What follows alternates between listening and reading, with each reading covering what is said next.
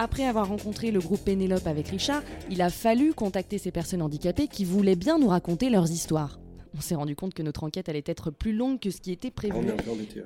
Bah, en fait, j'ai eu, j'ai eu cette dame euh, qui est en, du coup en chaise roulante, euh, qui a une maladie. C'est une maladie dont on peut pas parler euh, au micro parce qu'elle a bien insisté là-dessus. Donc c'est compliqué parce que du coup on ne peut pas développer. Euh, bon, au-delà de ça, elle a pas vraiment eu de difficulté à trouver du travail. Tant mieux pour elle. Elle non plus, donc ça fait une de plus. Tant mieux pour elle, mais, mais c'est vrai qu'on ne peut pas développer non plus de ce côté-là. Euh, on n'a pas eu beaucoup de personnes handicapées euh, dans le milieu de l'entreprise qui ont eu du mal à, à trouver du, du- du travail. Quoi. En fait, on a du mal à les trouver. On a du mal à les trouver déjà de base, on a du mal à trouver des personnes qui veulent témoigner, c'est déjà compliqué. Mm. Euh, Et c'est dû à quoi? Bah, je ils, ils nous ont jamais dit parce que tous ceux qu'on a vus, ils avaient très envie de témoigner. Oui, c'est. Bah, peut-être qu'on n'a pas cherché au bon endroit. En tout cas, voilà, il faut, faut, faut qu'on trouve absolument des personnes qui, malheureusement, ont du mal à trouver du travail. C'est ça qu'on veut pointer aussi du doigt. Ce serait bien qu'on les trouve, effectivement. Il y a quand même des chefs d'entreprise qui sont en situation de handicap aussi. Est-ce que c'est parce qu'ils n'ont pas trouvé de boulot? Est-ce que. Mais Tu veux dire les gens qui ont monté leur propre boîte? Bah, il y en a. Ouais, bien sûr. Mais que, où est-ce qu'on les trouve? C'est euh, en 36-15, euh, on ne connaît pas, mais c'est euh, c'est- comment ça- c'est quoi aujourd'hui Un compte Facebook, euh, chef d'entreprise, euh, situation de handicap Bah, peut-être, ça existe. J'ai bien trouvé le compte Facebook des, des, des, des, des AVC jeunes survivants. C'est pas évident. A. On a tenté à plusieurs reprises de joindre Mornay, un Australien à l'accent bien prononcé, en vain. Je ne suis pas disponible pour le moment. S'il vous plaît, laissez-moi un message et je vous attends dès que je peux. Je vous souhaite une bonne journée. Au revoir. Nos recherches se sont donc resserrées et j'ai pensé à un ami cuisinier qui pouvait euh, peut-être nous donner son témoignage. Charles, je prépare actuellement une émission sur euh, le travail et les handicapés. Il a eu un accident euh, de la route étant plus jeune, mais même l'entourage finalement, on se rend compte que c'est compliqué à le joindre. Trois semaines finalement avant de pouvoir le rencontrer chez lui dans le 14e arrondissement de Paris. Mais restez bien jusqu'au bout de l'interview, vous allez comprendre pourquoi. Voilà, j'arrive devant chez lui, il m'a donné le code qui est et ça n'a pas été une masse à faire de le retrouver dans son immeuble. Mais ça, avec Richard, quand on part en investigation, on est plutôt habitué à avoir des difficultés à trouver les rues et les endroits. Ça marche ou pas? Ah non, c'est là, parce qu'en fait, il y a différents digicodes. On va essayer de trouver son nom. Ah, Je sais même plus l'étage. Ça sent bon. Ça donne faim. Je ne sais pas. Ah, Charles est là. Non, j'ai oublié, ça va Hum, Ça sent bon T'as cuisiné Ouais. Pour moi Non, pour moi. Non, Charles euh, cuisine extrêmement bien puisqu'il est cuisinier. C'est un très très bon cuisinier. Ça n'a pas été facile pour Charles de se maintenir dans le milieu de la cuisine puisque son entourage croyait très peu en sa réussite. Mais lui, il a toujours cru en lui, en sa passion, en ses capacités. Il n'a pas lâché. J'étais en formation de cuisine, j'étais en... je rentrais en troisième année de bac pro cuisine. Qu'est-ce qui s'est passé à ce moment-là? Tu t'es dit j'arrête tout, je change de, de voie Parce qu'en plus, je pense pour la cuisine, on a besoin de son bras, ses deux bras. C'est ce que je me suis dit en tout premier lieu, oui, en tout premier lieu, bah, forcément avec euh, le choc émotionnel, je me suis vraiment posé la question de savoir si j'allais pouvoir continuer à faire ce métier. Après, j'ai eu, euh, comme je te l'ai dit, des gens assez exceptionnels autour de moi, notamment euh, mes parents, mes frères et sœurs, mon frère jumeau tout particulièrement, qui m'ont dit que qui m'ont dit qu'avec un bras ou deux bras, j'allais m'en sortir et qu'il fallait que j'y croie et que j'aille de l'avant. Et du coup, j'ai pris la décision de continuer, de continuer euh, ma formation, ce qui n'était pas pas la décision la plus évidente pour moi, mais j'ai décidé de le faire et aujourd'hui, après huit ans, je pense que je pense que j'ai eu raison de prendre cette décision. Comment ça a été perçu dans ton entourage professionnel d'un coup qu'il n'y ait plus de bras Parce que toi, c'est visible. hein. C'est-à-dire que ton bras gauche, on le voit. Enfin, il est, il est absent complètement.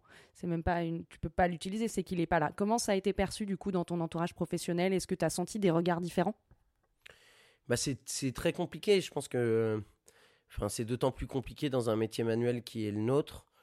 Euh, au tout début, au tout début les, les réactions ont été, euh, ont été très compliquées. euh, ont été très compliquées pour moi. Moi, je me souviens de mon professeur principal, qui était mon professeur de cuisine, qui est venu me voir à, à l'hôpital au bout d'une semaine et qui m'a dit que, qui m'a dit que j'allais redoubler parce que, parce que j'avais un bras en moins et que du coup, j'avais pas le choix, il fallait que je redouble. Sinon, je pourrais pas continuer ma formation. Donc c'est sûr qu'au tout début, où, où toi, tu es dans les premiers instants où tu te dis que tu vas continuer, que tu as envie d'y arriver, et qu'on te dit, bah non, en fait, en fait non, tu vas redoubler parce que, parce que tu as un bras en moins, bah, c'est sûr que ça te stoppe un peu dans, ça te stoppe un peu dans, dans ce que tu veux faire, et du coup, ça te choque un peu parce que tu n'as jamais vraiment connu ça avant. Et alors, qu'est-ce qui a fait que tu t'es dit, bah non, je, je, tu n'as pas redoublé du coup, c'est ça?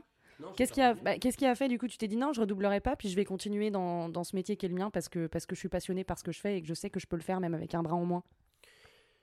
Bah parce que c'est, c'est un affront euh, c'est un affront terrible quand tu commences à vouloir t'en sortir, à te dire que ça va le faire et qu'on te dit bah non comme tu comme as un bras en moins bah tu vas pas y arriver. Donc toi tu penses clairement que le milieu du travail toi il t'a mis des bâtons dans, dans les roues quoi. Évidemment. Il fallait que nous trouvions le truc le déclic, la raison qui fait que ces hommes et ces femmes se surpassent au quotidien. Et c'est là que Charles nous donne la clé, celle qui finalement est le dénominateur commun de toutes celles et ceux qu'on a approchés au cours de ces, de ces entretiens et qui ont repris le contrôle de leur vie. Ils ont osé, ils ont dépassé leurs conditions. Écoutez. Comment t'as fait pour euh, leur prouver que toi, tu étais capable de dépasser, euh, entre guillemets, ce handicap?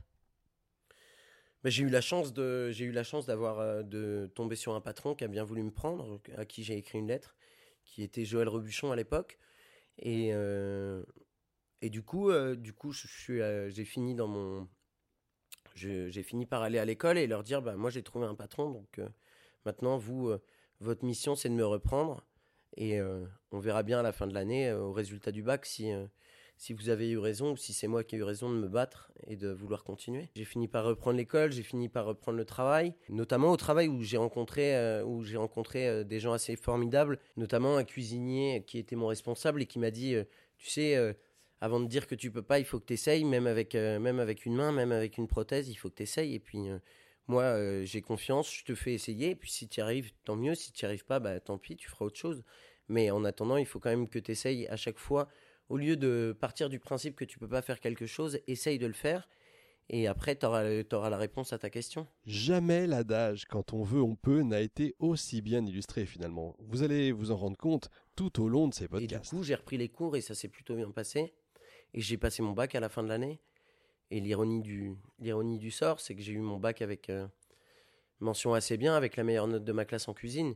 Mais c'est une, une, des plus belles, une de mes plus belles récompenses lors de ces huit dernières années c'est de montrer à tout le monde que ben, finalement, euh, vous ils y croyaient pas forcément et, et finalement ça l'a fait parce que, mais aussi parce que j'avais énormément de volonté. Après, euh, j'ai traversé des périodes très compliquées dans ma vie où je pensais que tout était fini, où je pensais que j'arriverais plus jamais à rien faire. Et aujourd'hui, euh, je suis au summum de ma jeune carrière pour le moment, puisque je viens d'ouvrir un restaurant et que ça se passe super bien et que je m'entends super bien avec mes associés et eux-mêmes mes associés euh, je leur tire mon chapeau parce que je leur ai proposé un jour de s'associer avec moi euh, pour ouvrir un restaurant et euh, ils ont dit oui les yeux fermés alors que finalement s'associer avec quelqu'un qui qui, est, handicapé de quelque sorte ça soit c'est pas pas si facile je pense. Est-ce que toi tu as eu étant chef d'entreprise maintenant tu as eu des, des candidatures de personnes handicapées pour ton restaurant?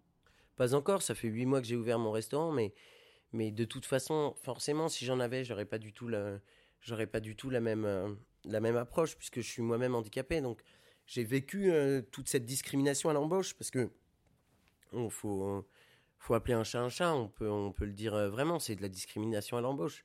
C'est parce que, parce que t'as, t'as qu'un bras en moins ils te prendront pas. Dans beaucoup d'entreprises, euh, en tout cas dans mon métier qui est la cuisine, beaucoup de, beaucoup de patrons préféreront prendre euh, quelqu'un qui n'a pas de diplôme et qui a ses deux bras, plutôt quelqu'un qui est diplômé et qui a une, et qui a une, une, carrière, une carrière derrière lui, parce que ça fait quand même dix ans que je fais ce métier, et qui a, qui a un bras en moins. Donc euh, donc c'est ça aussi la vérité, c'est de se dire que que c'est pas facile et que souvent, ils souvent les patrons préfèrent ne pas s'embêter avec ça.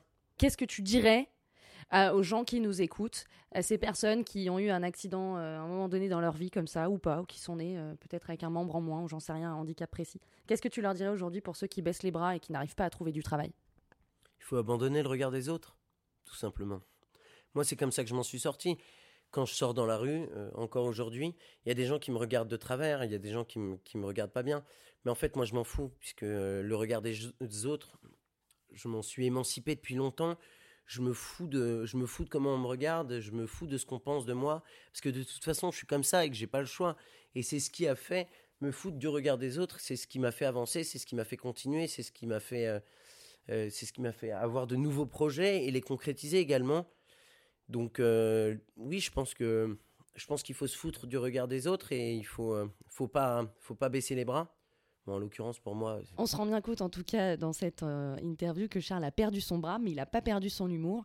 Il a toujours eu beaucoup beaucoup d'autodérision autour de son handicap. Faut pas abandonner, euh, never give up comme comme on dit en anglais, mais c'est ça quoi. Il faut pas abandonner, il faut faut toujours aller de l'avant et même quand c'est parfois très dur parce que c'est sûr qu'il y a des moments où juste euh, t'as envie de t'as envie de tout lâcher, t'as envie de tout casser, t'as envie de tout arrêter, mais mais le, combat mérite d'être vécu, euh, mérite d'être vécu.